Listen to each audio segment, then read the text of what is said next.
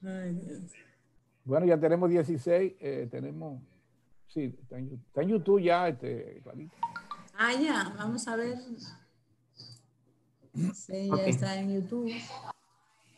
Vamos a Listo, doctora, para empezar, listo. Ah, perfecto, muy bien, a las 11 y 3 minutos. Buenos días. Doctora, tiene el muteado.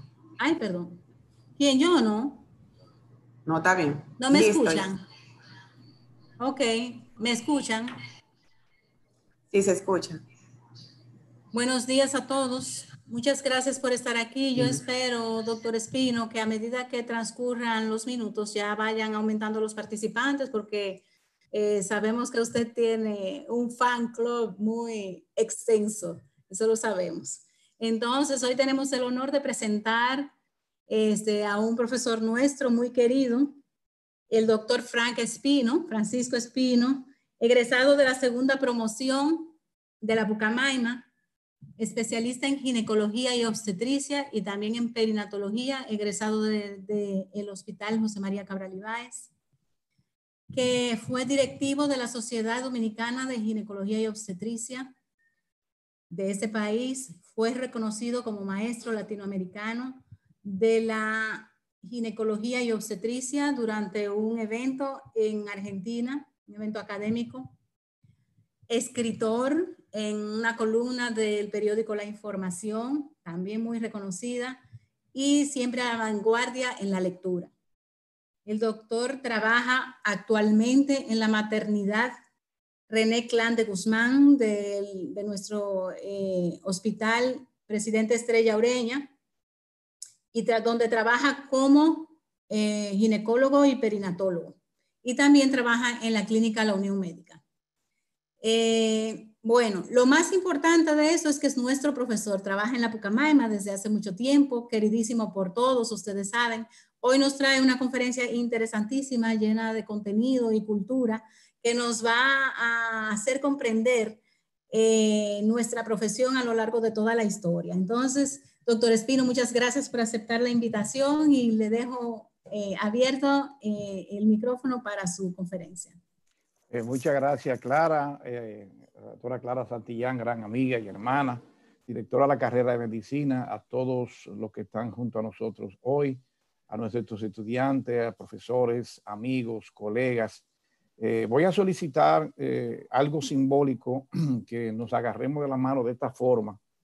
Y esto es un símbolo que quiero hacer, es eh, un minuto por todas las personas enfermas en este momento del COVID, por algunos profesores que han desaparecido, otros que están enfermos.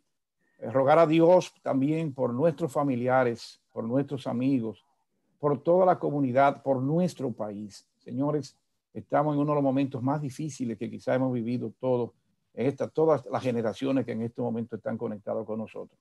Deseamos que todo salga bien, ya por lo menos tenemos esa recuperación de Julio que nos tenía tan asustado, pero hay otros profesores de nosotros que están intensivos, que fueron parte de la universidad a quien nosotros le agradecemos nuestra enseñanza y queremos que Dios le dé eh, la, recuperación lo más pronto posible. Vamos a disfrutar hoy de una conferencia, gracias por esa, ese símbolo de ustedes.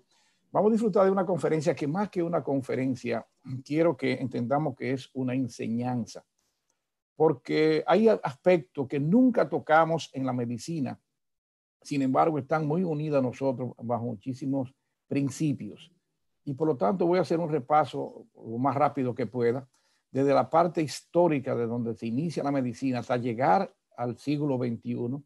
Y eh, les sugiero que los que tienen almohada y tienen colchón, que se duerman, entonces después que despierten yo se la copio vía YouTube y no hay ningún tipo de problema.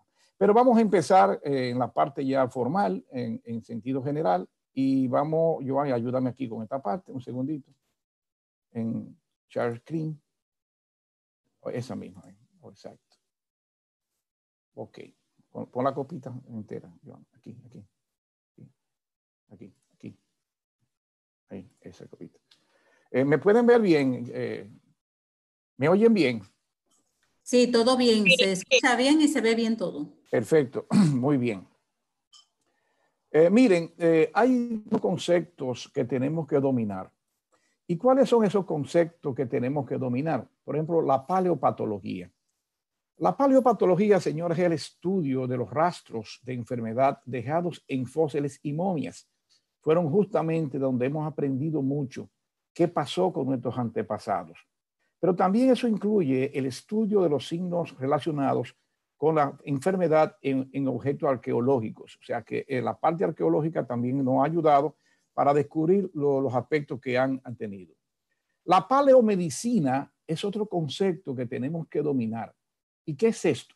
Son huellas de una acción médica dejada en fósiles, momias y objetos arqueológicos. La mejor muestra que se puede ver y dar, sobre todo en huella de acción médica, es precisamente en la trepanación, que independientemente de dónde eh, eh, ocupaba el hombre el lugar en la civilización de, nuestro mundo, siempre tenía esa huella y se encontraron muchos, eh, muchos cráneos con ese tipo de, de, trepanación y fueron las huellas de una acción, de una acción médica. Pero para estudiar la ciencia médica debemos estudiarla en varias etapas. ¿Qué pasó con la medicina primitiva? ¿Qué pasó con la medicina arcaica? ¿Qué era la medicina prehipocrática hipocrática, la de Alejandrina, de medieval, de los árabes, del Renacimiento, barroco, de la ilustración, del romanticismo, del positivismo y la, naturalmente la medicina del siglo XX? Todo es bien y todo es malo. nada es perfecto. Todo es una sumatoria. La medicina primitiva, aquí la enfermedad era como un fenómeno sobrenatural por acción de demonios o por encantamiento debido a una falta cometida por el enfermo. Si algo usted cometía, entonces esa enfermedad era porque le llegaban los demonios. La enfermedad tiene, por lo tanto, un valor moral. El diagnóstico, si se podía decir diagnóstico y tratamiento, era en mayor o menor grado consecuentes de esa idea de enfermedad como fenómeno sobrenatural. Los personajes, señor, encargados del manejo de los pacientes eran los sacerdotes, los brujos o chamanes. Eh, aquí se utiliza mucho en América Latina la parte de los chamanes, sobre todo en América eh, Central, que con frecuencia eh, funcionaban como las tres cosas, a veces simultáneamente, o sea, como sacerdote, como brujo o como chamanes. ¿Qué tenemos nosotros que agradecer de la medicina primitiva? Aunque ustedes no lo crean, señores, aunque ustedes no lo crean, hay muchísimos aspectos que hemos aprendido, tenemos y sabemos de la medicina primitiva. Por eso yo les dije a ustedes que de todo tenemos que agradecer y de todo se aprende. Por ejemplo, eh, ellos utilizaban mucho eh, espantar los demonios por medio de plantas, de lodo, de vendajes, ungüentos y empastos.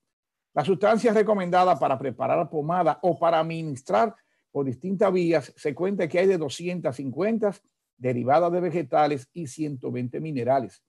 Señores, todavía hoy por hoy, ustedes saben que es así. Cuando nosotros operamos a una paciente, te dice que, está, que, ay, que tengo muchos gases, pues tómase un tececito de anís. Ellos utilizaban el anís. Ellos usaban el de la belladona, se utilizaba para los cólicos. La marihuana, que ha tomado un renombre grandísimo, sobre todo por problemas neurológicos. El cardamomo, el aceite de castor, que todavía hoy por hoy se sigue dando purgante de la canela, el ajo, la mandrágora, la mostaza, el mirra y el opio. Eh, ¿Qué hacían ellos y cuál era el vehículo que ellos utilizaban para llegar al paciente eso? Bueno, el vino, aceites, grasa, eh, miel, cera, leche y agua. Algunas indicaciones son adecuadas como el azufre para la sarna, todavía hoy por hoy se utiliza el azufre para asuntos de, de la piel, la marihuana para la depresión y la neuralgia, la mandrágora y el opio para el dolor como sonorífero y la belladona para la dismenorrea y el asma. Fíjense ustedes que a pesar de que era primitivo, nosotros seguimos utilizando esa sustancia. Pero también se recetaban por vía oral grasa cruda de cerdo, heces de perro o humana, sangre y orina de animales y otras eh, cosas peores con idea de que los demonios se asquearan y abandonaran el cuerpo de nuestra paciente. ¿Quién de nosotros, a nuestra edad, nuestras abuelas, no nos recetaba que si teníamos fiebre teníamos que eh, eh, untarnos orina? Y todavía hay gente que utiliza la orina. Vamos entonces a ver rápidamente la medicina arcaica. Señores, yo soy un amante de, la egiptología, que no existe otro país en que el nacimiento, apogeo y fin de una cultura abarque tanto como Egipto. Pero la mayor parte de los conocimientos que se tienen de la medicina egipcia se han obtenido de papiros, en particular de dos, el de Edwin Smith y el George Morris Evers. Muy interesante y le voy a describir. El papiro de Edwin Smith de contenido quirúrgico con una extraordinaria precisión en sus descripciones y detalles de las afecciones quirúrgicas, que heridas, fracturas óseas, luxaciones, quemaduras, abscesos, tumores que se pueden producir de la cabeza a los pies, descripción de mucho instrumental quirúrgico. Este papiro es considerado, señores, como un tratado de cirugía de urgencia. Fíjense ustedes que estamos hablando de muchos años. Y un papiro que tenemos que tener mucha importancia es el papiro de Evers, George Morse Evers, francés. Este papiro data del año 1550 años antes de Cristo y es considerado como un tratado de medicina, de ginecología, de higiene, de medicina interna, oftalmología, dermatología, ortopedia y afecciones de la cabeza, en lo que incluye lengua, dientes, nariz y oídos. ¿Me pueden escuchar bien? ¿Me escuchan? Sí, se escucha. Excelente, gracias. Eh, en la medicina egipcia hay dos datos anatómicos patológicos y fisiológicos con explicaciones de cada enfermedad y su terapia. Descripciones de enfermedades quirúrgicas como el carbunco, ganglios tuberculosos, fístulas, hemorroides, tumores, hernias, hidroceles y varices. Así también desarrollaron una anatomía mitológica. Ellos creían mucho en la parte mitológica, una medicina astrológica. Nuestra nomenclatura tiene huellas de esta anatomía. La vértebra del Atlas, el monte de Venus y el laberinto del Peñasco. Señores, paradójicamente, eh, con tantas descripciones que hicieron los egipcios y tanto que escribieron y nos dejaron, no fueron buenos anatomistas. ¿Y por qué? Porque ellos les importaba la conservación del cuerpo, como cuerpo no le importaba los órganos. Ellos sí sabían de los órganos, sabían de los ovarios, sabían del útero, por ejemplo, del corazón, pero no fueron buenos anatomistas. O sea, no le importaba que esos órganos fracasaran o se pudieran o que fuera. Sí le importaba el cuerpo. Por eso no hay una descripción que ellos no fueron eh, en, la parte de anatomía. La medicina prehipocrática tenía dos componentes importantes. La medicina está basada en dos elementos característicos de esta medicina arcaica, lo sobrenatural y la medicina empírica. Ahí surge entonces la medicina hipocrática, Hipócrates, médico griego, en el campo de la ética médica se le atribuye el juramento que lleva su nombre. Hay algo que quería denotar del juramento hipocrático. Hay dos elementos que se cree que fueron dados por sus alumnos que originalmente no existían en Hipócrates. ¿Por qué? Porque los griegos eran perfeccionistas y no permitían, por ejemplo, las anormalidades en los bebés o en la gente. Y otro campo también paradójicamente, es que ellos creían que si una persona estaba sufriendo, había que quitarle la vida. Entonces hay dos elementos en el juramento hipocrático que, trata del aborto y trata de la eutanasia. ¿Qué se cree? Que no fue Hipócrates, sino sus alumnos que se lo agregaron. Pero es mejor seguir manteniendo el juramento hipocrático como lo conocemos hasta ahora. La medicina hipocrática, señores, eh, no se encuentra en el concepto de contagio, es decir, que ahora la pandemia no hubiese contado para ello. Esta primera medicina científica que llamamos medicina hipocrática duró alrededor de 300 años, a partir del siglo VI antes de Cristo. Consistió en sustituir en la explicación de la salud y enfermedad todo elemento mágico o sobrenatural por una teoría circunscrita a la esfera del hombre y la naturaleza. ¿Y saben por qué? Porque él sí entendía y daba y todavía perduran el tiempo actual estos cuatro elementos que vamos a encontrar, lo vamos a encontrar en los políticos, lo vamos a encontrar en los profesores, lo vamos a encontrar en nuestra familia, lo vamos a encontrar en nuestros alumnos, lo vamos a encontrar en todo. El melancólico, el sanguíneo, el flemático y el colérico. En eso se basaba que fue una medicina eminentemente humoral. Ustedes tienen en la familia, ustedes tienen en sus alumnos, nosotros tenemos nuestros profesores, nosotros tenemos en nuestras clases médicas estos cuatro elementos, y lo político naturalmente, estos cuatro elementos en que se basaba la medicina hipocrática, la melancolía, sanguíneo, el flemático y el colérico. La medicina alejandrina, en Alejandría parece haber comenzado la separación entre la medicina y la cirugía, pero poco se sabe de la medicina de este periodo. Sin embargo, aquí vamos a destacar dos personas que fueron importantísimas en la vida de la medicina del mundo, Herófilo y Erasistrato. Señor Herófilo es el padre de la anatomía. Estudió los ventrículos, cavidad del cerebro, el órgano que he considerado el epicentro del sistema nervioso. Localizó los senos de la dura madre, descubrió el hígado y el vaso. Clasificó los nervios en sensitivos, receptores de las sensaciones y motores, estimuladores del movimiento. Hizo descripciones detalladas en los ojos, el hígado, las glándulas salivales, el páncreas y los órganos genitales de ambos sexos. Describió y nombró el duodeno como el extremo inferior del estómago, así como la próstata. Erasistrato, o Erasístrato, como ustedes lo quieran llamar, descubrió que había nervios sensitivos y nervios motores. Dijo que existían tres tipos de conductos. Mire qué, percepción tenían esta gente, señores. Las venas, las arterias y los nervios. Y descubrió la epiglotis. A él se le debe el, descubrimiento de la epiglotis. ¿Cuál es la contribución, señora, de la medicina de Roma? Aquí hubo mayor desarrollo de la cirugía, la construcción de los primeros grandes hospitales. Y hay algo que hoy por hoy ni Estados Unidos ni Alemania ha podido sustituir las obras sanitarias que se hizo en, Roma.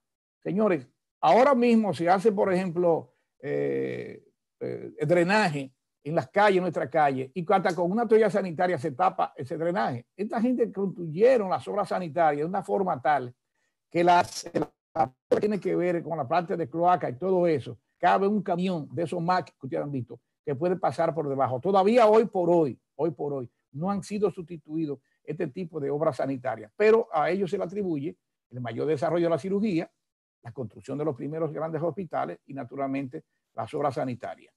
¿Qué pasó con la edad media? Señores, 500 años de atraso. De atraso desde el punto de vista eh, científico, porque recuérdense que hay dos instituciones que son lo que ha llevado al desarrollo del mundo, quiera uno o no. Es así la iglesia y también las Fuerzas Armadas. O sea, donde hay Fuerza Armada y hay iglesia, tiene que haber un tipo de filosofía. Entonces, recuérdense que la edad medieval, eh, eh, la edad de las tinieblas, nada importante en medicina, solo surge en las universidades. Aquí las primeras universidades se fundaron al comienzo del siglo XII, la de Bolonia en el 1088, la de París en el año 1110 y siguieron la de Oxford en la 1167 y la de Montpellier 1181. En ellas la medicina estaba en manos del clero. Por eso vuelvo y repito que aquí realmente, aquí esta parte fue eminentemente eclesiástica. Y ustedes saben que aquí se prohibía incluso la disección y por eso no se avanzó tanto en la parte de disección. En la medicina árabe, genio nacido en Bujara, Gran Jorazán, en el año 980 y muerto en Hamadán, en 1037, publicó más de 450 volúmenes de medicina. Yo no sé cómo escribió tanto, porque si para uno escribió un librito dura 4 y 5 años, pero él escribió medicina, geología, astronomía y química, dejándonos valiosa información sobre enfermedades respiratorias aún válidas actualmente. Las descripciones que hace de las enfermedades respiratorias de Avicena todavía hoy por hoy siguen siendo un clásico en esas descripciones que lo hacía en aquellos, en aquellos tiempos. Pero hay otro genio hay otro genio que se llama Al-Razi o Racés, reconocido por haber descubierto el ácido sulfúrico, verdadera locomotora de la química moderna y la química industrial. También descubrió el etanol, así como su refinamiento y el uso de la medicina. Parece que hay unos tigres por ahí en la capital que han comenzado a estudiar Racés y están haciendo alcohol y por eso que está matando tanta gente. Pero él fue que descubrió el etanol, así como su refinamiento y uso de la medicina. Aquí viene una etapa interesante, señores. El renacimiento estuvo impulsado por el humanismo. Es una herencia romana de un movimiento guiado por el estudio del hombre, la libertad de pensamiento y el individualismo. Sin embargo, como todas las cosas que usted suprime, lo que pasó, por ejemplo, ahora mismo cuando la pandemia, que todo el mundo estaba preso en la casa, y cuando dijeron, bueno, están libres, todo el mundo comenzó a celebrarse, iba al monumento, se fue, fue al malecón. Eso pasó también con el Renacimiento. Era una época de contradicciones. Recuérdense que estábamos bajo 500 años de la etapa medieval, de la Edad Media, de la Edad de las Tinieblas. Fue la época de la extrema inmundicia en la ciudad. De aquí la gente comenzó a tirar cosas en la calle, eh, comenzaron rápida propagación de las enfermedades. Fue lo mismo que sucedió en España. En España Franco mantuvo a España muy frenado y cuando salió Franco, cuando salió Trujillo, que estaba en tiranía, pues la gente se creó en libertad y, se han hecho una cantidad de tonterías por ahí de las supersticiones y de la vergonzosa matanza masiva de brujas. Para que vean lo que yo le decía, que nada es perfecto. Nada es bueno y nada es malo, solamente lo cree así. Pero aquí hubo un, renacimiento impulsado por el humanismo, pero también aquí surgen eh, una cantidad de enfermedades. En la medicina del renacimiento es la época del pensamiento anatómico, de la anatomía, de la cirugía y de la anatomía eh, patológica. ¿Cuáles son esos personajes que tenemos que recordar con mucho entusiasmo? Alguien que no era médico, pero se dice que es el genio más grande que ha habido en el mundo. Leonardo da Vinci, arquitecto, eh, anatomista, sin ser, sin, el médico, pintor, escultor, eh, todo. Ambrosio Paré, ¿qué, qué, decir de Ambrosio Paré en la parte quirúrgica? Besario y también Paracelso. Esas son las cuatro figuras más destacadas que podemos verlo en el Renacimiento. En el barroco, que es un término eminentemente estilístico de las artes plásticas, se ha hecho extensivo en la poesía, música en la época histórica, que abarca el siglo XVII. En lo que toca a la filosofía y a la ciencia, este periodo está marcado por dos corrientes opuestas, el racionalismo y la experimentación. Ya aquí se está dando un cambio de que se está buscando el razonamiento de, y naturalmente empieza el, asunto de los experimentos. El barroco fue la era de la fisiología con el descubrimiento de Herbert y la obra correspondiente fue editada en el año 1628, Exatitatio Anatómica de Motus Cordis y Sanguinis in Animalibus, ensayo anatómico sobre el movimiento del corazón y la sangre en animales. La obra constituye un modelo de rigor científico.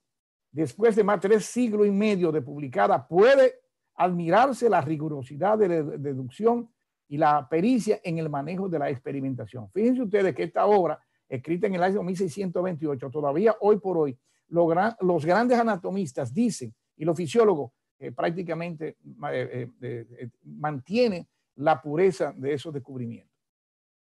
Viene el periodo de, la ilustración. El periodo de la ilustración o de las luces corresponde al siglo XVIII eh, europeo, época guiada por un movimiento humanístico que desde Inglaterra y Holanda se extendió a Francia y Alemania. Por primera vez se habló de la medicina social y pasó a primer plano la idea de prevención de enfermedades. El médico escocés James Lynn descubrió la acción preventiva y curativa del jugo cítrico en el escorbuto. ¿Cuáles son las figuras de la ilustración? Para no abarcar mucho y no, aburrirlo a ustedes. John Hunter, Giovanni Battista Morgagni y Xavier Bichat, que son eminentemente fisiólogos y tiene que, ser, que tiene que ver mucho con la, con la histología. La medicina del romanticismo, la época del romanticismo corresponde a la primera mitad del siglo XIX y filosóficamente el idealismo alemán representado principalmente por Fisch, Schelling y Hegel. El romanticismo influyó en el carácter del desarrollo de las ciencias, particularmente en Alemania. Medicina del romanticismo. Representantes del romanticismo son Georges Cuvier, Anatomía Comparada, Etienne Geoffroy, eh, de Saint-Hilaire, eh, Sir Richard Owen, Charles Bell, Thomas Hawking, James Parkinson, René eh, Teófil eh, que fue quien inventó este tocobio. Y esta figura que ustedes ven abajo, señores, Ignaz Semmelweis. ¿Y qué importancia tiene Ignaz Semmelweis? Me perdona la, la, descripción en alemán, porque no, eh, no eh, digo Semmelweis porque sí, prácticamente lo leo.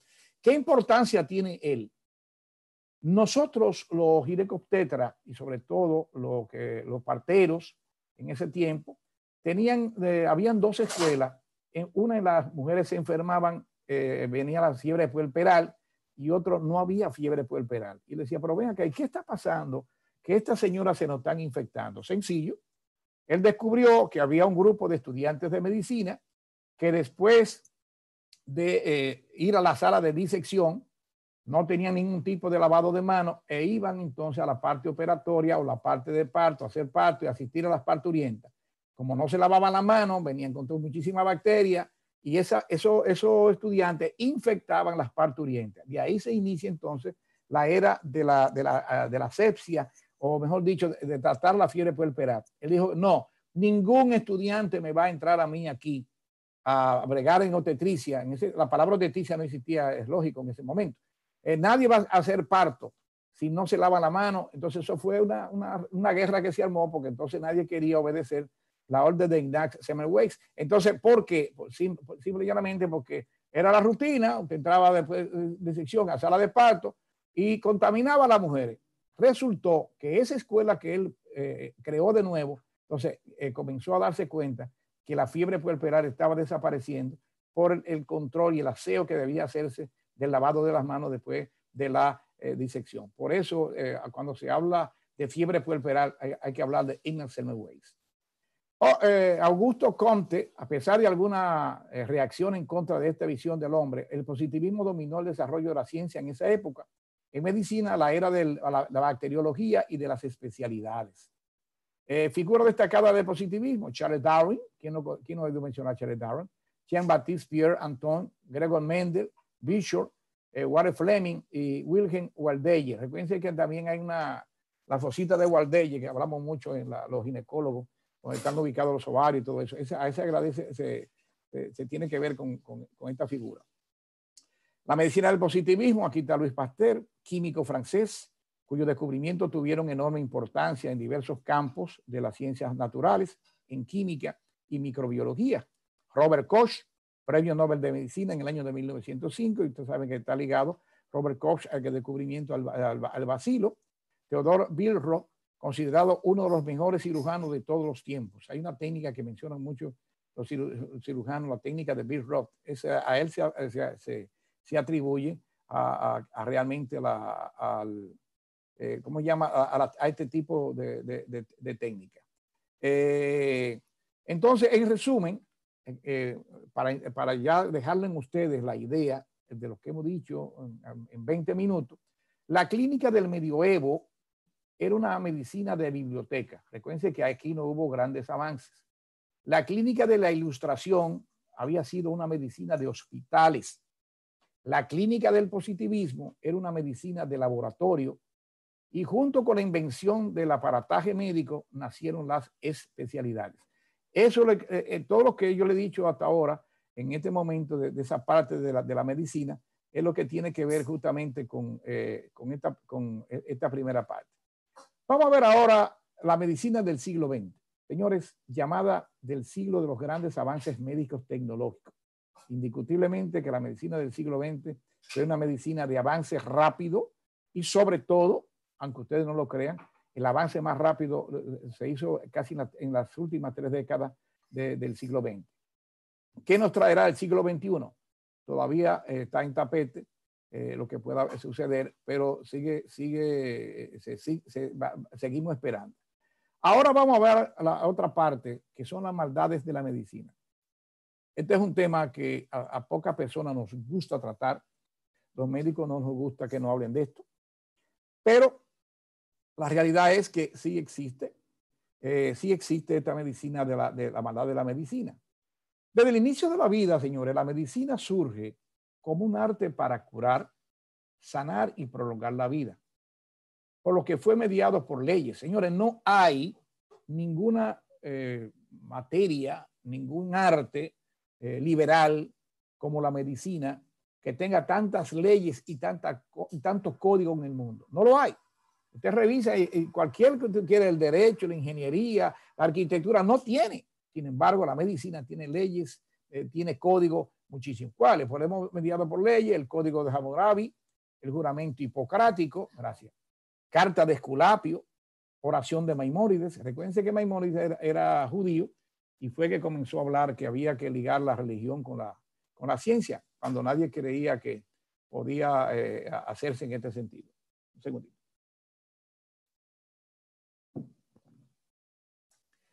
En el año 1140, Rogelio de Sicilia estableció en su reino un examen oficial obligatorio para ejercer la medicina. Miren esto.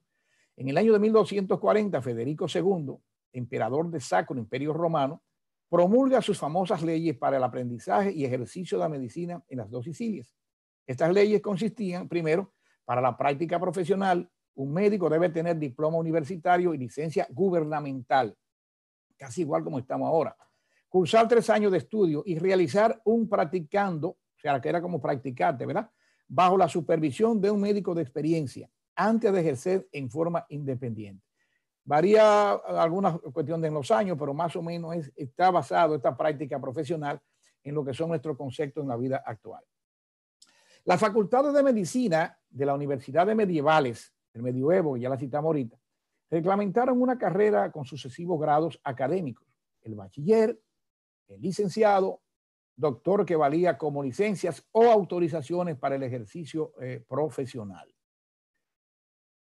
Códigos internacionales, y ahí vuelvo y digo la cantidad de códigos que tenemos. Hay un código del año 1948 de la Asociación Médica Mundial, Código de Declaraciones y Normas, Declaración de Ginebra, en el 49 Código Internacional de Ética Médica, en el año 1983 Deberes de los Médicos en General, Declaración sobre Ética de Medicina, de la Asociación Norteamericana de Academia de, Medicina de Quito, Código Internacional de Ética Médica, adoptado por la Tercera Asamblea en Londres, Inglaterra, y enmendado por la 1968 22 Asamblea Médica Mundial de Cine en Australia.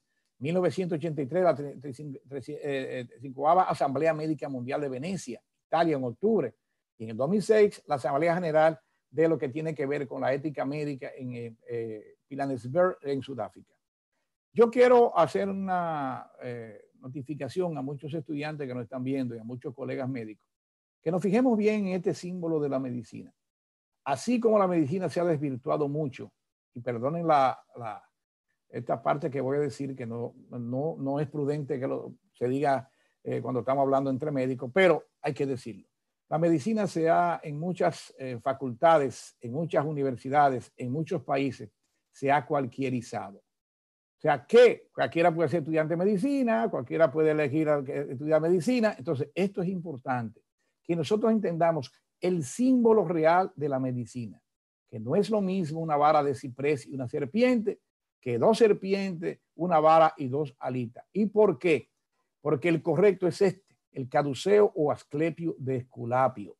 El incorrecto es este, símbolo de Mercurio, del comercio. Por eso ustedes ven que la Asociación del Comerciante del Cibao la Asociación Comerciante tienen estas dos culebras y tienen e, este, e, esta varita en el medio. Esas dos alas que ustedes ven ahora en este momento, y vuelvo para atrás, no tiene que ver nada con esto, el correcto. Yo le agradezco mucho al doctor Rafael Cantizano, que Dios me lo tenga en gloria, mi gran profesor, que junto con él nosotros le enviamos una carta al Colegio Médico Dominicano, en su momento, estamos hablando de los años eh, finales del 98, 99 por ahí, donde le hacíamos reconocer al colegio médico que el colegio médico era el primero que tenía malo el símbolo médico.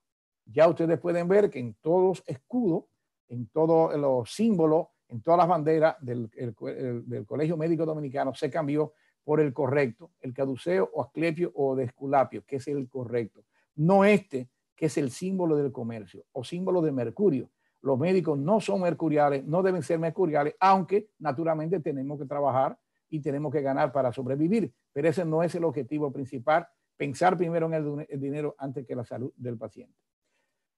Independientemente de todas estas leyes antiguas y recientes, la medicina no solo ha sido utilizada para la bondad. Quisiera que me reconfirme si me están oyendo bien. ¿Me oyen bien? Sí, lo estamos escuchando. Ok, muchas gracias. Eh, fíjense ustedes, miren qué triste es esto que les voy a mostrar. Estudio clínico llevado a cabo entre el año 1932 y en el año 1972 en Tuckeyee, Alabama, Estados Unidos, por los servicios públicos de salud americanos. Entonces, 399 apaceredos africanos, en su mayoría analfabetos, fueron estudiados para observar la progresión natural de la sífilis si no era tratada. Los sujetos utilizados en este experimento no dieron su consentimiento informado no fueron informados de su diagnóstico y fueron engañados al decirle que tenían mala sangre y que podrían recibir tratamiento médico gratuito, transporte gratuito a la clínica, comidas y un seguro de sepelio en caso de fallecimiento si participaran en el estudio. Aquí Bill Clinton, cuando era presidente, pedía disculpas a los ocho sobrevivientes de ese experimento, entre ellos Herman Shaw y Charles Pollard, que eran de los que habían sobrevivido. Esta es la panorámica del Instituto de Tuckeyee y aquí están los experimentos que se hacían con los pacientes. Esto mismo prácticamente se repitió con los guatemaltecos. Presentan demanda por experimentos médicos realizados a prisioneros y enfermos mentales por Estados Unidos. 696 guatemaltecos entre el año 1946 y 1948 fueron también tratados como experimentos de sífilis.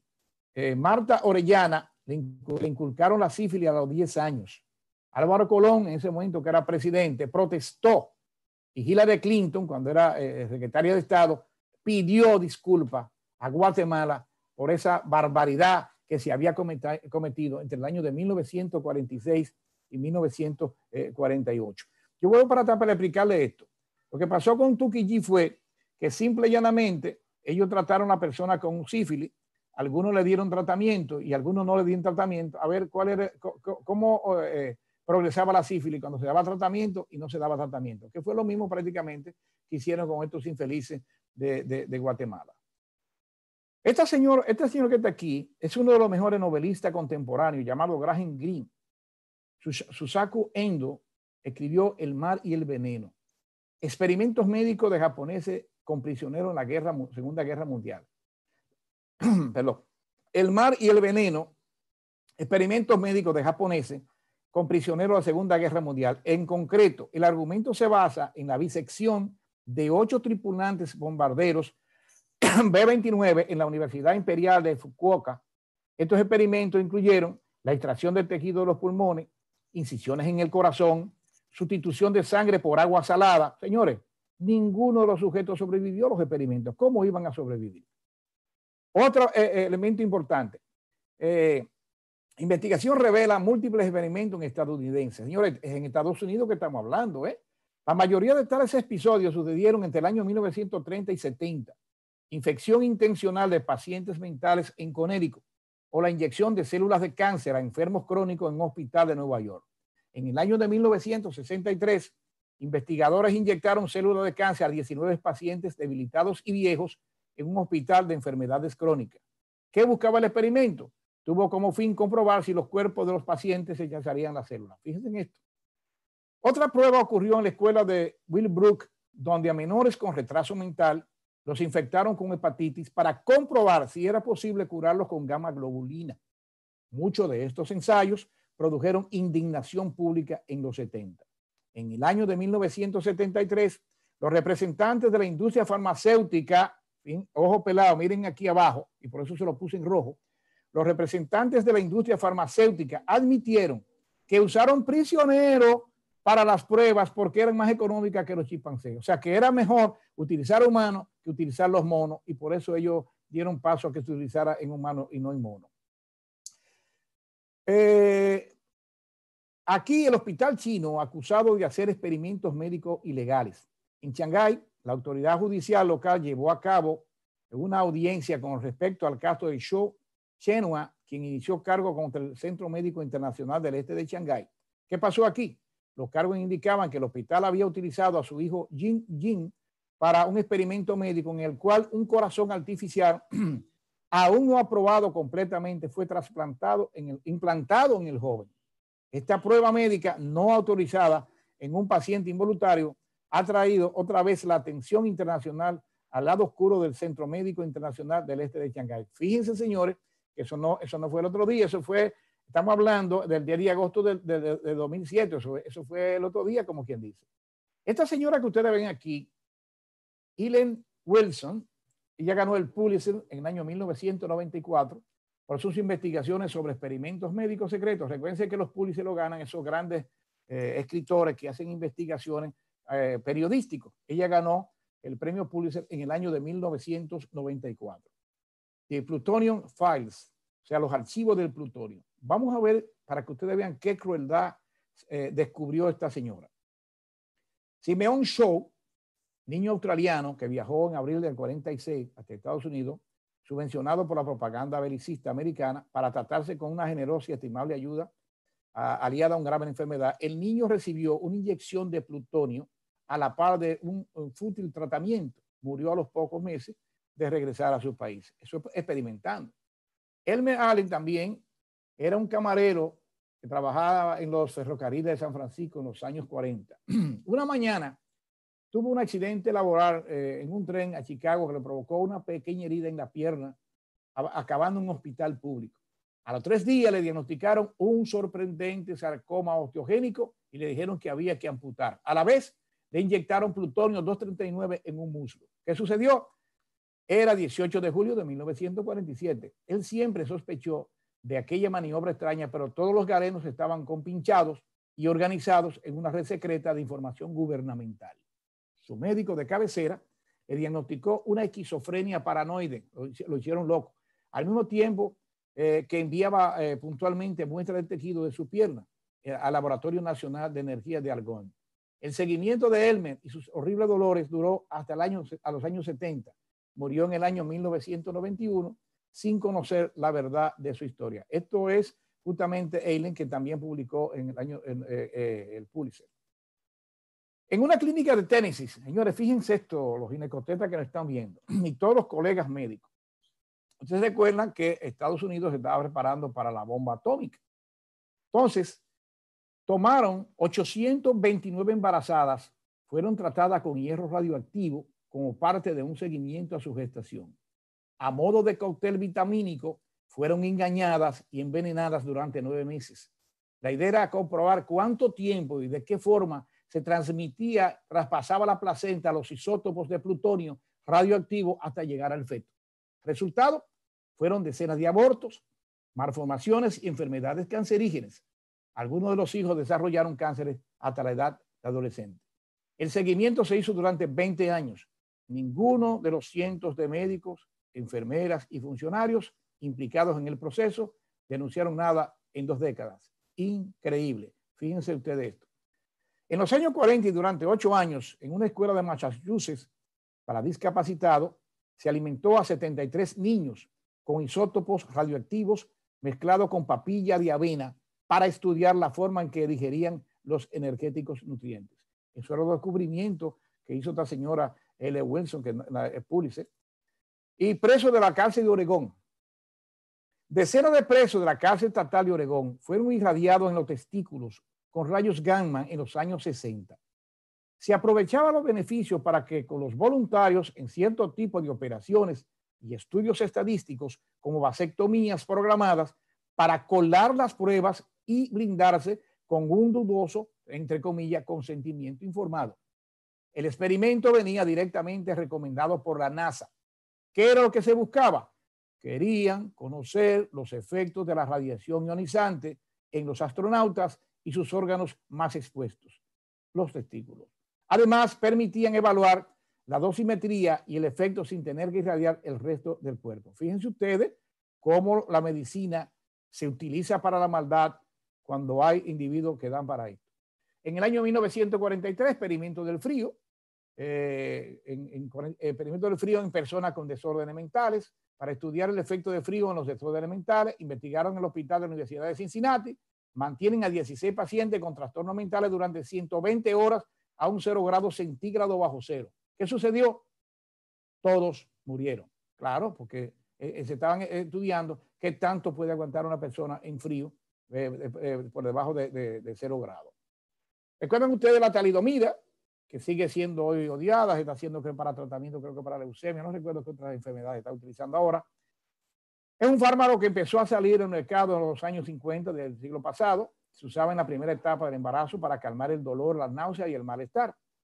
Este medicamento tuvo una gran ventaja y es que no provocaba ningún efecto secundario. Por eso tuvo un gran éxito. Además, presentaba una gran, gran cantidad de ganancias de dinero. Pero fíjense ustedes que provocó focomelia, es decir, que no eh, impedía el crecimiento de las extremidades, tanto superiores como inferiores. Por eso hoy la talidomida está proscrito en el embarazo. Eh, experimento de vacuna contra la gripe enfermos mentales en Michigan. Eso fue en el año 1942. En el año 1942, en la institución mental de Michigan, se le inyectaron vacunas contra la gripe que se encontraban en fase de experimentación a varios enfermos mentales. Yo no dudo que en estos momentos, con esta pandemia que tenemos, se esté inventando por ahí con alguien que uno desconoce. Luego de ser inoculado con la vacuna, se, les eh, eh, de infectado el virus para observar su progreso durante varios meses. Las víctimas que sobrevivieron tuvieron consecuencias nefastas para toda la vida. Y eso fue en Michigan, en Estados Unidos, y en el año de 1942. Experimento, experimento con presos filipinos. Experimento con presos filipinos, eh, infectándolo para provocarle la enfermedad beriberi. Eso fue en el año 1900. Médicos del ejército norteamericano en las Filipinas infectan cinco presos filipinos y someten a 29 presos a una dieta inapropiada para crearles beriberi, enfermedad producida por la enfermedad o carencia, mejor dicho, de la vitamina B1, la tiamina. Cuatro de ellos mueren. Fíjense cómo eh, comienzan a experimentar con humanos. Experimento de San Quintín. San Quintín es una cárcel muy famosa de Estados Unidos. En la prisión de San Quintín, un médico allí residente, el doctor Lee Stanley, experimentó con los presos más ancianos. Quería demostrar que les, que les podía devolver el vigor sexual. Para ello realizaba trasplantes de testículos provenientes de ganado o de presos más jóvenes recientemente ejecutados. Sobre este caso, The Washington Post publicó en noviembre del año 1919 un informe alabando los progresos realizados en el que se destacaba cómo a través del bisturí, cito, restaura la juventud primaveral, el rejuvenecimiento del cerebro, el vigor de los músculos y la ambición del espíritu. Fíjense ustedes que era prácticamente como dándole permiso que sí podían realizarlo. En el año de 1990, ¿quién nos recuerda la operación Tormenta del Desierto, del síndrome del Golfo? A los soldados se les ordena tomar una medicación experimental contra agentes nerviosos llamada peridostigmina. La FDA permite que el Departamento de Defensa de los Estados Unidos renuncie al código de Nuremberg y utilice fármacos y vacunas no aprobadas en la operación Tormenta del Desierto. Y eso fue el otro día, porque todos lo recordamos, eh, eh, por lo menos lo, más, lo, gente que nació en el 90, pero deben recordarlo. Experimento con niños hispanos en Los Ángeles con medicamento no aprobado contra el sarampión. Por eso ustedes ven, señores, una resistencia que está ocurriendo ahora mismo en los Estados Unidos, y seguro ustedes lo han seguido, de que, eh, eh ¿cómo se llama? Eh, muchas personas no, no quieren que a los niños los vacunen. Y eso es lo que está ocurriendo precisamente es esto. Y quiero mostrarle eh, qué pasó con estos niños eh, hispanos y qué, con, con, los experimentos. Mire, en el año 1990, eh, experimento con niños hispanos en Los Ángeles con medicamentos no aprobados contra el sarampión. La CDC, usted sabe que la CDC es que tiene que ver con la parte de infecciosa de los medicamentos y todo eso. Eh, Kaiser Farmacéutica inyectan 1.500 bebés negros e hispanos de seis meses en Los Ángeles una vacuna experimental, entre comillas, para el sarampión que no había recibido autorización para su uso en los Estados Unidos. Agravando el riesgo, los niños de menos de un año no tienen una cantidad adecuada de mielina alrededor de los nervios, dando como resultado el desarrollo de nervios deteriorados debido a la vacuna. La CDC admitió posteriormente que los padres nunca fueron informados de que la vacuna se inyectaba a sus hijos era experimental. Señores, eso fue el otro día. Estamos hablando en el año 1990. En el año 1900, eso es el otro día, en, el mismo siglo, ya terminando el siglo, el siglo, XX, para que ustedes vean que esos experimentos no, no, no han sido eh, borrados de la mente. Este es un experimento muy curioso. Este señor se llama el experimento de Kellogg. ¿Quién no ha oído mencionar a Kellogg en, en los que tiene que ver con los conflictos todo eso? El experimento fue llevado a cabo por el, psicólogo doctor en la Universidad de Columbia, Winton Kellogg. El experimento consistía en descubrir qué separaba al humano del animal. Entonces utilizó para el experimento a su hijo de un año, Donna, y a un bebé chimpancé, Gua, con el fin de hacerlos convivir como si fueran hermanos, utilizando las mismas cosas y llevando las mismas costumbres. Naturalmente, el mono como mono al fin, pues naturalmente hacía cosas que el niño hacía. Se sentaba, se sentaba en su, cajita, eh, en su sillita y todo eso. Naturalmente el niño nunca pudo seguir tanto los movimientos del mono porque el niño al final de cuentas no era mono. Fíjense ustedes, el niño se agarraba de la mano, compartían juntos y ya él, eh, tomaba su leche y todo eso en la silla que tienen destinada para los bebés. En el año 1931, los médicos del Instituto Rockefeller inoculaban células de cáncer a seres humanos. En el año 40 se experimenta con 400 presos de Chicago que son inyectados de malaria y tratados con medicamentos experimentales. En el 42 se hacen experimentos con gas mostaza en 4.000 soldados.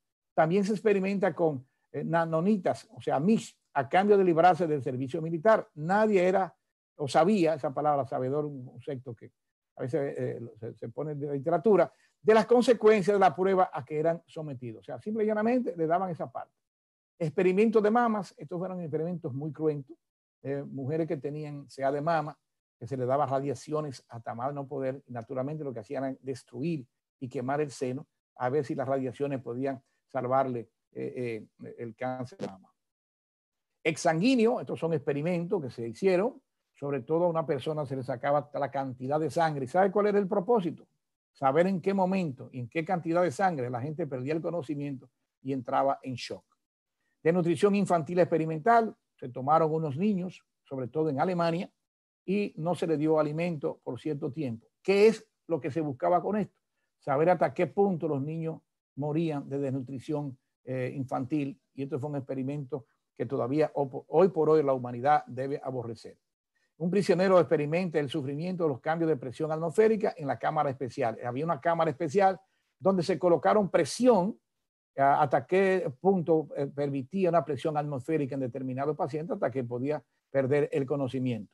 Quemadura de niños, esto lo que se buscaba era eh, quemar a estos niños a ver cómo respondían, si era verdad que los niños tenían la capacidad de, reproducir los tejidos y todo esto.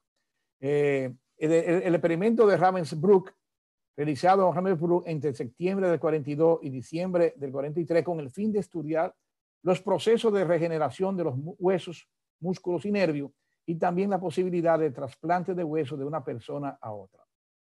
Experimento con enanos, fue un elemento que se utilizaron a ver si tenían la capacidad de, de, retransmisión de, de, enano a enano y tomaron una parte de qué se podía utilizar de ellos y qué tipo de transmisión podían tener y qué tipo de cambio podían causar en, en, en ellos. 56 prisioneros de guerra fueron sometidos a una desnutrición experimental. Murieron 12, cuyos cadáveres fueron minuciosamente estudiados. Una de las víctimas del experimento médico. Fíjense ustedes que llevaron a estos eh, eh, prisioneros hasta lo mínimo. De aquí empieza del lado izquierdo, sigue por el lado, central y mire cómo termina ese señor completamente desnutrido. Experimento de presión, eso era para ver, tiraban una persona eh, del aire para ver qué tanto se resistía la presión atmosférica eh, cuando le quitaban el paracaídas. Artículo de piel humana, esto también se utilizó por los alemanes, que le quitaban la piel a los judíos y naturalmente vendían esta piel como si fueran cartera, eh, qué sé yo, eh, cualquier souvenir, todo eso en sentido general. Este señor eh, le decían el, ángel de la muerte. Y lo traigo aquí a colación porque es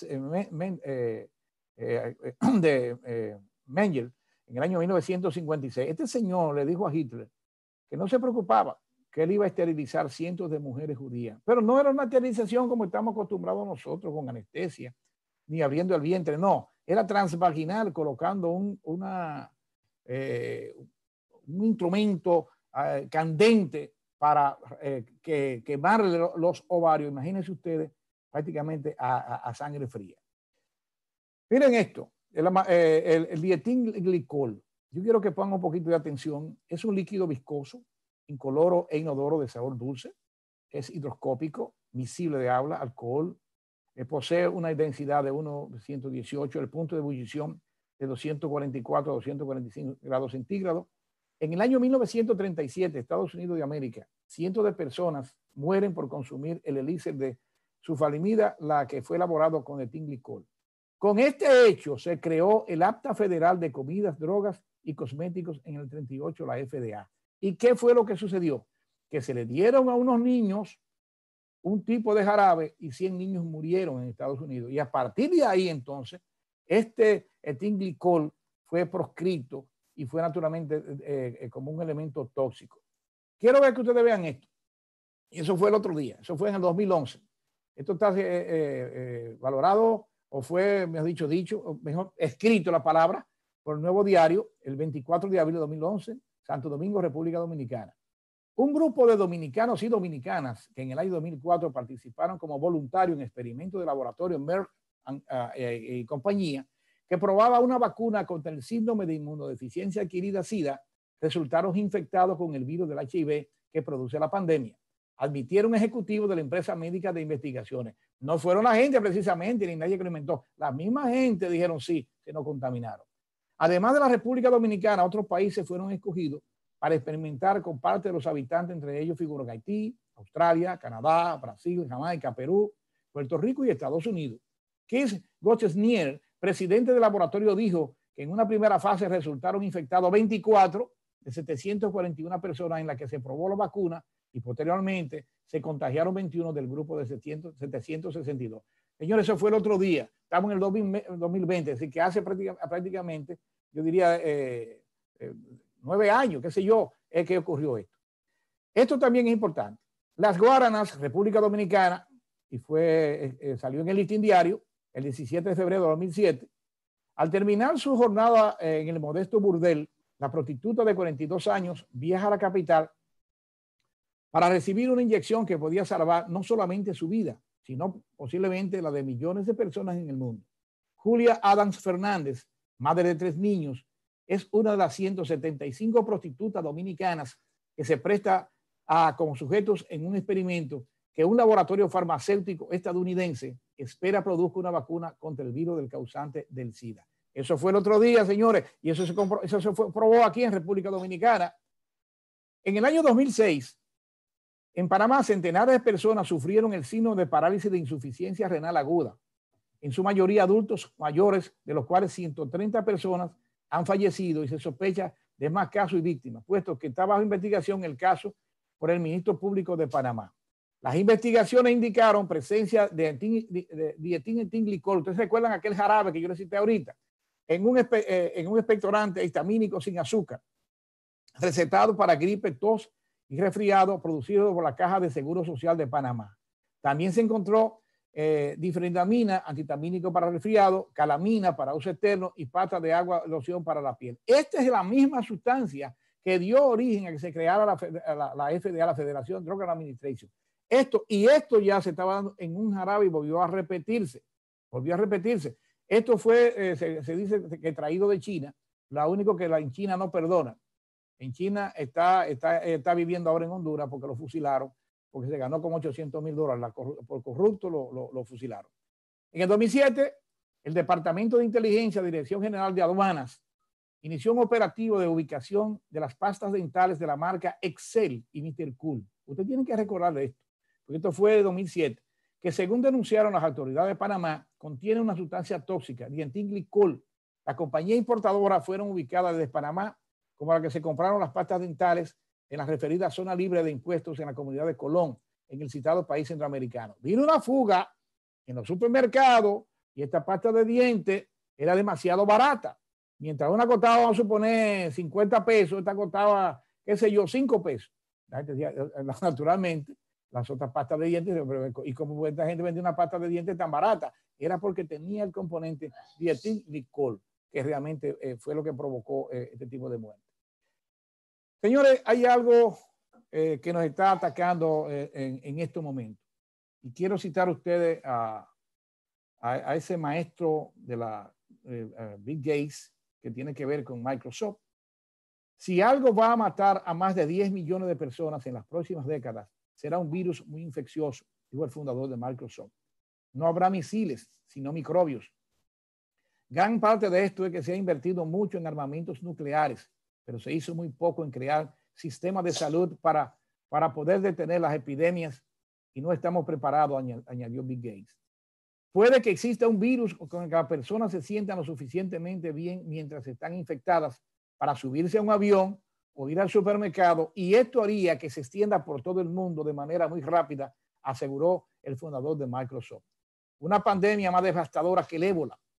Para una gran epidemia se necesitan millones de personas trabajando la Organización Mundial de la Salud, OMS, eso dice él, existe una eh, para monitorear las, pandemias, pero no hace nada de lo que estoy hablando. La falta de preparación podría hacer que la próxima epidemia sea mucho más devastadora que la del ébola, agregó, y esto es dicho por Big Gates. Se ha criticado que sabía del virus, que sabía que posiblemente de la vacuna, lo que para que, eh, pasa que él tiene gente que viven estudiando diferentes enfermedades y como tiene tantos millones puede utilizarlo dijeron, mire, posiblemente lo que, lo que nos ataque en el futuro es esto.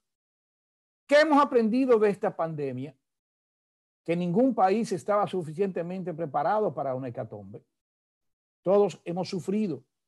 Los menos pudientes han y están siendo los más perjudicados y necesitamos más preparación médica. ¿Qué fue lo que sucedió con nuestros países desarrollados? Simple y llanamente los países desarrollados, señores, se dedicaron a tres cosas a petróleo, narcotráfico y terrorismo. Yo quiero que me citen ustedes un antibiótico nuevo del siglo XXI. Yo quiero que ustedes me digan un experimento nuevo del siglo XXI. No, simple y llanamente es un condicionamiento y una repetición del siglo XX con, eh, con ciertas moléculas que se han modificado, con cierta disposición en en los dispositivos que utilizamos hoy día, con nueva tecnología, pero la tecnología del siglo XX es una eh, de 21 es una repetición del siglo XX eh, eh, y por lo tanto no se ha hecho gran cosa que no sea la parte mercurial, la parte que tiene que ver con dinero. No importa que yo sacrifique a quien sacrifique por, por medicina y hay muchos estudiantes míos que están viendo esta, esta conferencia y muchos colegas. Y ustedes saben que la ética se nos ha perdido. No quise entrar en la parte ética Solamente quise señalar que no todo lo que vemos es lindo, que la medicina también tiene su problema. ¿Cuál o cuáles son los próximos verdugos? ¿Cuál o cuál serán los próximos conejillos de India? Están detrás de la puerta. El dinero, los gobiernos, la política los lleva y los trae sobre sus hombros. Señores, muchas gracias. Quiero, Quiero, quiero hacer una... ¿Me están oyendo? Sí. Sí, Marcos. Marcos Díaz de Santo Domingo. Eh, quiero felicitar al doctor Frank Espino por su excelente conferencia. Fue, como yo dije, un paseo por todo lo que es la historia de la medicina. Pero quiero dejar algo que entiendo es importante. Es lo siguiente. Existen los grupos anti y organizaciones antivacunas. Y eso hay que aclararlo muy bien. Las vacunas, como cualquier eh, antibiótico, como cualquier elemento biológico, puede pueden producir una eh, complicación, un efecto secundario que no se quiere, que no se desea. Eso que quede claro.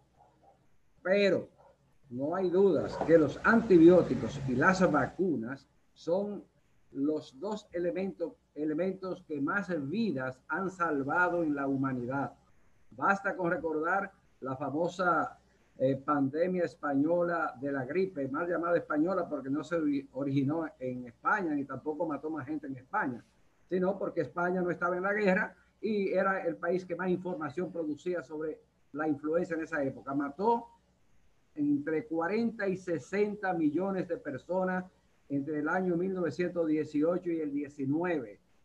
Las vacunas han reducido las vacunas de la influenza que se ponen anualmente han reducido a que todavía siguen muriendo personas por, por influenza. Entre 300 mil a 400 mil personas todavía fallecen por eh, influenza en el mundo, pero reconozcan que hay que reconocer que no hay duda, la poliomielitis, mencioné la, la influenza, la poliomielitis, que era la, eh, poliomielitis, la viruela, que fue una pandemia que acababa en el mundo, erradicada.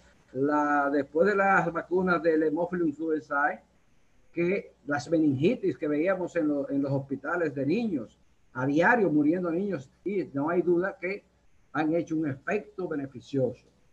Pero no olvidar que hay un movimiento antivacuna que es peligroso, que los países que han adoptado no poner vacuna han tenido que volver a ponerla porque realmente actualmente, en la actualidad, sacar una vacuna para el expendio y el uso humano requiere pasar por filtros muy rigurosos, muy rigurosos y pueden tomar esos filtros y esos experimentos hasta 10 años.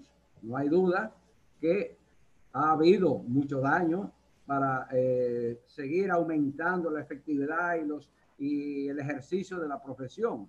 Pero hay que tener mucho ojo, no darle agua, eh, no alimentar a los grupos antivacunas que surgieron en los años 1998 con Andrew Wickfield en Inglaterra, que publicó en Lancet, una de las revistas más prestigiosas, porque él mismo era un, era un profesional muy prestigioso pero que se descubrió detrás de este señor que había un movimiento pecuniario de dinero. Se le quitó, le quitaron, le rechazaron eh, la licencia para ejercer en Inglaterra y todavía anda por Estados Unidos haciendo sus fechorías. Pero no hay duda que desde ahí surgió una, una, eh, una, una vertiente que quiere endemoniar a las vacunas. Y eso es muy peligroso.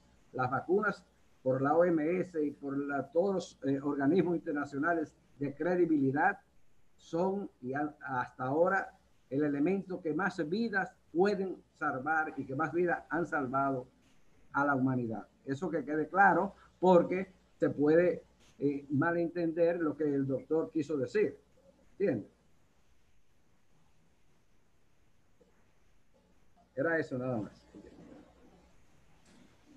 Perfecto, indudablemente ese tema trae muchas controversias y claro, eso es uno de los puntos. Yo estoy de acuerdo con el doctor Espino de que eh, eso es lo importante que tiene eh, la ética, la moral que nosotros eh, estudiamos en, nuestros, nuestras universidades, pero que también debemos de tener en nuestro ejercicio profesional. La ética ha faltado en muchos de esos experimentos que se han hecho y tal vez se siguen haciendo a espaldas de nosotros, lo sabremos después más adelante, lo sabrán nuestros hijos. Pero eh, por eso es tan importante esos códigos que usted mencionaba, doctor Espino, al inicio, todas esas cosas que nos reglamentan y el principio que tenga cada persona y cada humano para ejercer su profesión. Este, eh, Elizabeth, eh, si hay alguna pregunta o comentario de algunos de los que están presentes, por favor, este es el momento. Sí. En, el chat no veo ninguna pregunta. Ni ¿Alguien habló? Yo, tengo una pregunta. Eh, ah, José Elías, de Santiago. Bien. Adelante, José Elías. Sí, eh, yo no soy doctor, yo soy, digamos, una audiencia más de la ciudadanía común y corriente. Bienvenido, bienvenido. Eh, Gracias, gracias. Pero me fascinó el tema, particularmente el tema de las malas prácticas de la medicina. Y eso me trajo a la mente al final de la charla un tema que a mí me preocupa mucho y que a mucha gente que yo conozco le preocupa también. Y es cómo es que nuestro país está estadísticamente tan por encima en el tema de cesáreas. Es decir, eso sucede por ineptitud profesional o por vagancia, porque no quieren tener una mujer pariendo dos días, o, o por dinero, porque ven que es más fácil cobrar más. Es decir, y si, y si, eso, y si estamos conscientes en la comunidad médica acá de ese problema y si se ha pensado hacer algo al respecto. Esa es básicamente mi pregunta. Yo creo que el doctor Julio Gonel por ahí eh, tiene suficiente elemento. Julio, ¿está por ahí? sí, sí, sí, aquí, Julio Gonel para mí es la persona más adopto para hablar de este tema, porque es la persona que más defiende el parto vaginal. Pero naturalmente Julio Gonel es nuestro jefe de departamento de embarazo de alto riesgo para que él le haga la comparación, el por qué ha subido tanto la, cantidad de cesárea, qué es lo que se está haciendo y qué es lo que se va a hacer en el futuro. Me gustaría, Julio, con la anuencia del público, que nos diera la explicación, porque yo creo que era la persona más, más adecuada en estos momentos, porque está haciendo las dos partes. Sí, como, como bien él dice, hoy en día uno se cuestiona por qué tanta cesárea. Las mujeres quieren más cesárea para parir más cómoda. Eh, los médicos queremos hacer más cesárea para terminar más rápido. Hay una serie de factores que influyen. Lo que sí hoy están tomando mucho peso es que hay que volver al parto normal. El parto se hizo normal, no fue cesárea. Y hay que tratar de aunar esfuerzo para que el médico de hoy aprenda que hay que hacer cada día más partos vaginales. Nosotros basamos una, una investigación que recién concluimos, cogimos 100 pacientes con cesáreas previas y le dimos parto vaginal y el 74% parieron vaginal, ya teniendo cesáreas previas, lo cual quiere decir que a pesar de cesárea, la paciente puede seguir pariendo. Ahora, el, son causas eh, multifactoriales. Necesitamos concientizar a la población, Debemos concientizar a nuestros médicos, a nuestros estudiantes, para que todos en conjunto hagamos un esfuerzo de disminuir la cesárea, porque si seguimos como seguimos y cesárea cada día más cesárea, mañana el 100% será cesárea. Y para uno comenzar a labrar esta, esta, esta dura tarea, tenemos que comenzar desde ahora a concientizar a los estudiantes, a los, a los ginecólogos, a las pacientes, a la población general, que el parto vaginal existe y que es mucho más favorable. Existe menos riesgo de muerte en una paciente con parto vaginal que en una cesárea. El, el riesgo de muerte aumenta 10 veces más cuando es cesárea, porque es una operación. Antes nacíamos en la casa y, no había tanto riesgo de muerte. Sin embargo, hay que incentivar, hay que educar, hay que insistir. Y yo creo que poco a poco eso lo, hemos ido logrando y, mañana en un futuro no muy lejano podremos tener mayores tasas de parto vaginales que es. Gracias, Julio. Creo que el doctor Peroso está por ahí, que es un gran maestro de maestros, profesor de todos nosotros. Si tuviera la anuencia de, tener alguna explicación, si nos está escuchando, le agradeceríamos cualquier intervención, porque es una persona que tiene mucha experiencia al respecto. No sé si está, nos puede escuchar, doctor Peroso.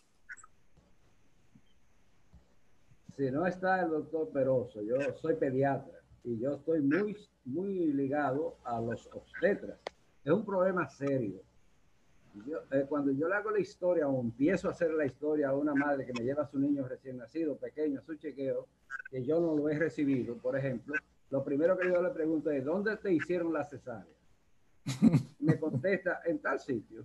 Y me extraño cuando de 20, una me dice, no, doctor, fue parto vaginal. Es, eso tiene implicaciones, como acaba de decir el doctor Bonel, de mortalidad, y no solamente en la madre, y el niño, y los niños que sacan prematuros porque le, eh, le meten una cesárea, le obligan a una cesárea a las 35, 36 semanas. Eso es a diario que se ve, pero tiene muchas implicaciones, muchísimas implicaciones de índole económico, de índole ético y de un sistema de salud eh, que es obsoleto, donde un médico recibe eh, qué sé yo, 15 mil pesos, 20 mil pesos por una cesárea o un parto.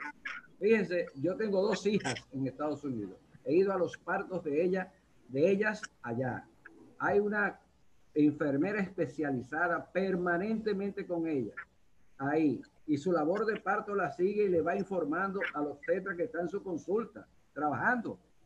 Y una hora antes, 40 minutos antes, cuando ya casi están en el expulsivo, es cuando llega el médico a hacer la labor que tiene que hacer, que es terminar esa labor que ha hecho durante 10, 8, 12 horas la enfermera. Ese médico recibe sus honorarios igualito como si hubiese estado ahí. La enfermera también y ningún, a ningún obstetra aquí se le puede pedir que se pase 12 horas, 10 horas con ah, una paciente para recibir 15 mil pesos.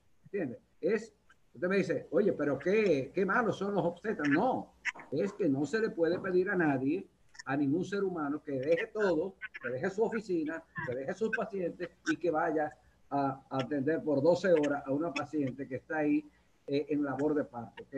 y lamentablemente esa es nuestra realidad.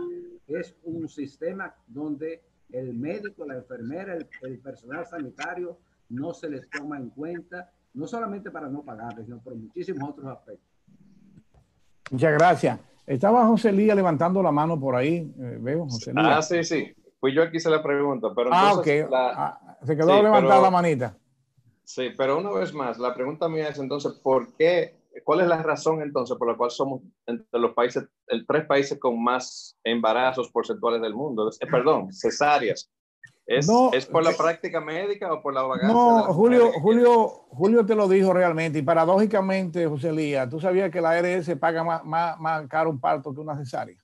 O sea, que no es no tanto por dinero, a veces por rapidez, a veces la misma paciente cuando llega con 10 semanas de embarazo, todo yo no quiero parir, se, va, se van ellas mismas sentenciando y ahí que uno tiene que convencerla que el parto es lo más natural, que es lo mejor, que la vida, que eh, eh, es un asunto de concientización.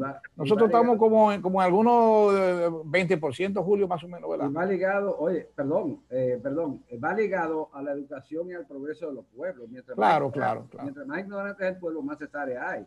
Ah, se estima normalmente, la OMS entiende que un 15 al 16% deberían nacer por cesárea. Aquí yo veo que si está alrededor del 90% y cuidado no, no tanto, no tanto, no tanto, doctor. Yo, yo, fui hace seis meses a una clínica que no es la mía y habían 10 niños en su cunita y los 10 eran de cesárea. Si me lo permiten, como médico de primer nivel de atención, de atención primaria, yo quiero dar mi opinión también, eh, porque nosotros cuestionamos mucho a las mujeres en las comunidades y cada día hay más mujeres que dicen, doctor, yo no quiero parir, yo quiero que usted me haga una cesárea, pues yo no quiero pasar ningún tipo de dolor. Ese es uno de los factores. Otro factor es lo que decía eh, el doctor Gonel, comodidad del médico. Eh, una de las cosas que yo he visto es que cuando hay un congreso de ginecotetricia en alguna ciudad fuera de Santiago, el número de cesáreas se dispara la semana antes, porque esos médicos quieren irse a su congreso, a, a, Bávaro, donde sea, tranquilitos, sin saber que tienen una mujer en de parir.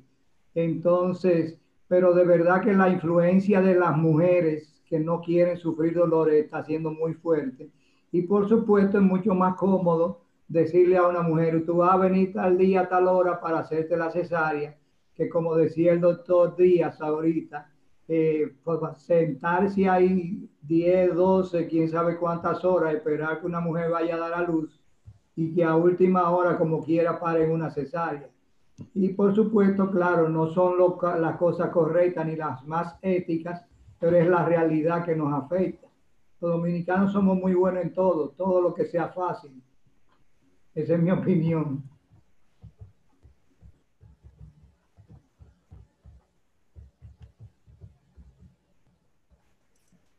¿Algún otro comentario hay?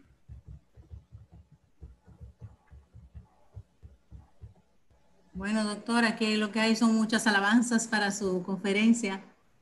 Este, bueno, yo creo que aquí habría mucha tela por donde cortar eso de las cesáreas y muchas cosas que se derivan de todo lo que usted dijo.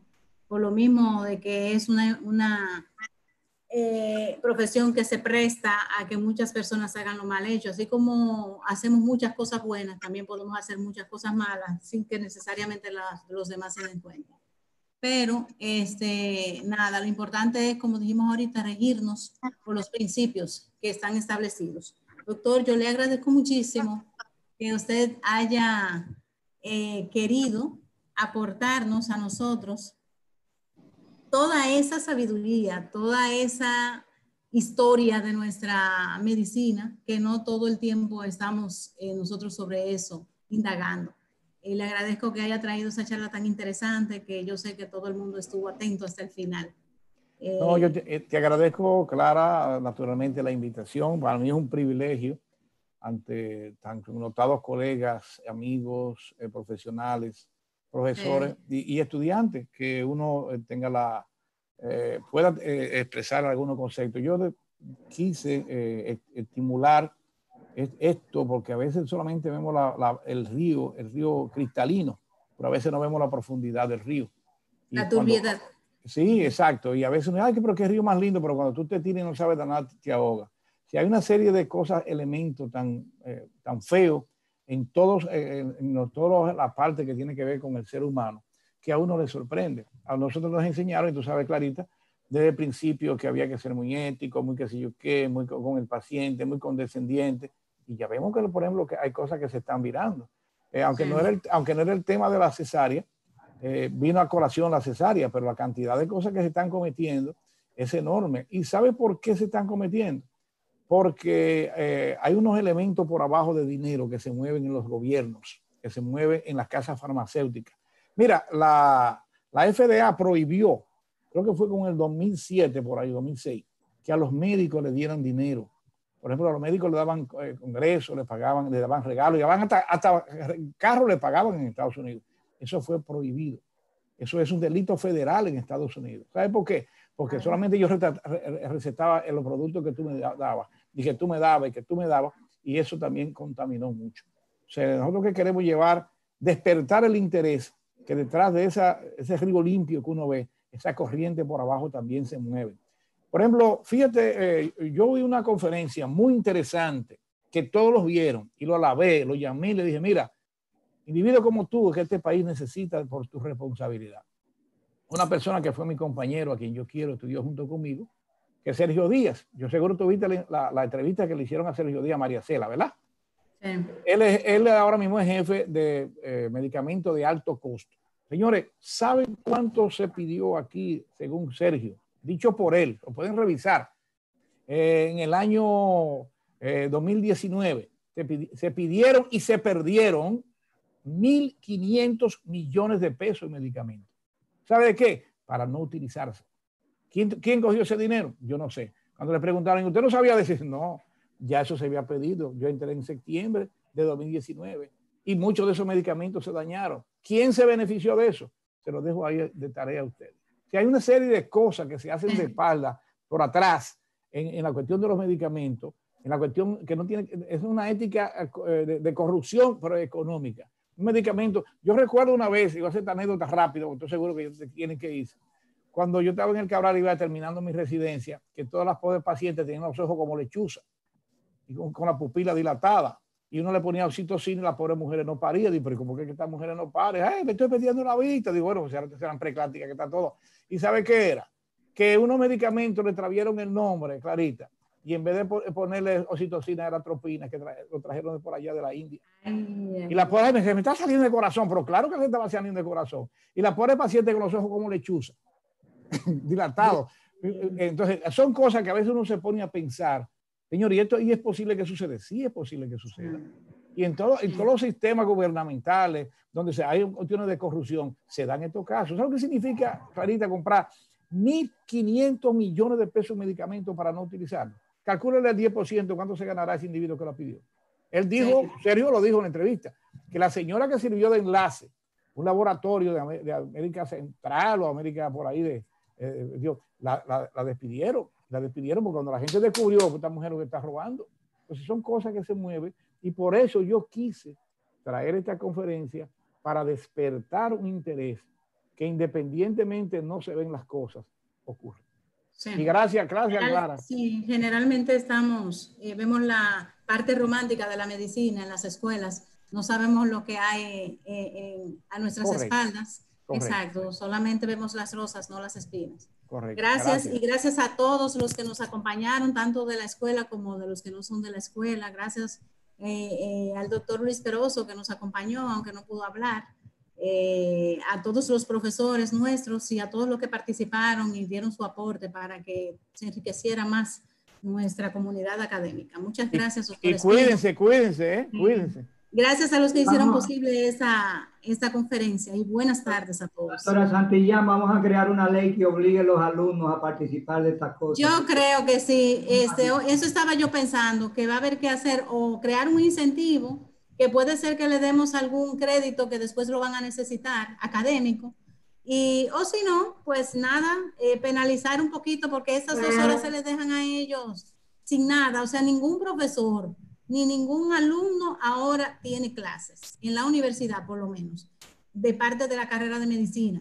O sea que si ellos quisieran, sí estuvieran aquí casi todos, escuchando lo que se tiene que decir, porque el que se para ahí es porque preparó algo bueno para nosotros. Entonces, este, yo creo que sí, que va a haber que estimular eso de alguna forma. Y se los dejo a ustedes de tarea, José Sagredo, ya saben. Está bien, está bien. Bueno, yo Gracias. mandé ahora a todo el mundo, les, les, mandé para que se comunicaran. Eran como, faltaban como 10 minutos para la conferencia, por si acaso es que no se acuerdan, porque a veces uno no se acuerda. Pero tampoco eso. Pero por lo menos, doctor, mire usted, yo conté en una ocasión, hubo 30, por lo menos. Yo después de ahí... Ah, pero qué bien, qué bueno pero aspiramos a más porque somos muchos. Sí, gracias, mi amor, encantado. Gracias a usted, doctor. Buenas tardes.